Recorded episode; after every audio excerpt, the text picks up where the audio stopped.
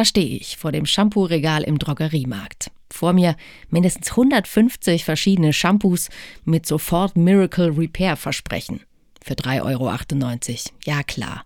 Trotzdem, Sie kriegen mich damit. Ich möchte es ja auch gern glauben, dass ab jetzt alles besser wird. Repariert, geheilt. Und zwar sofort. Ist das sowas wie Hoffnung? Sich auf etwas verlassen, was gar nicht greifbar ist? Wer hofft, der hat immerhin ein Ziel. Ich will nicht aufhören zu hoffen, dass unsere Gesellschaft sich in eine gute Richtung weiterentwickelt, trotz aller politischen Probleme in diesem Land. An vielen Stellen bröckelt es, vieles verändert sich. Was bleibt?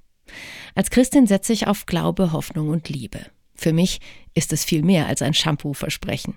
Es ist der Antrieb meines Lebens, weil ich glaube, dass Gott da ist und sein gutes Ziel mit dieser Welt bleibt. Das lässt mich hoffen und gibt mir Energie, mich für das einzusetzen, was ich für richtig halte. Und die Liebe? Sie gibt allem erst einen Sinn.